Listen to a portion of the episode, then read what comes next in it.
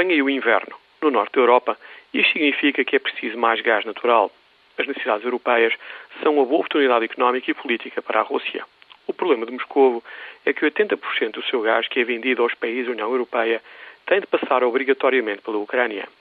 Este pormenor geográfico tem estado na origem de um braço de ferro anual entre Moscou e Kiev. Nos últimos anos, este braço de ferro tem acabado num corte do fornecimento de gás natural aos países europeus. A solução para os decisores russos passa por construir duas alternativas ao nível da exportação do seu gás natural para a Europa. E, como é óbvio, nenhuma destas alternativas envolve a Ucrânia. Uma delas, a chamada Nord Stream, envolve a construção de um gasoduto de 1.200 km entre São Petersburgo e Lubmin, no norte da Alemanha. Este projeto envolve um investimento de 15 bilhões de dólares e atravessa as zonas económicas exclusivas da Dinamarca, Suécia e Finlândia.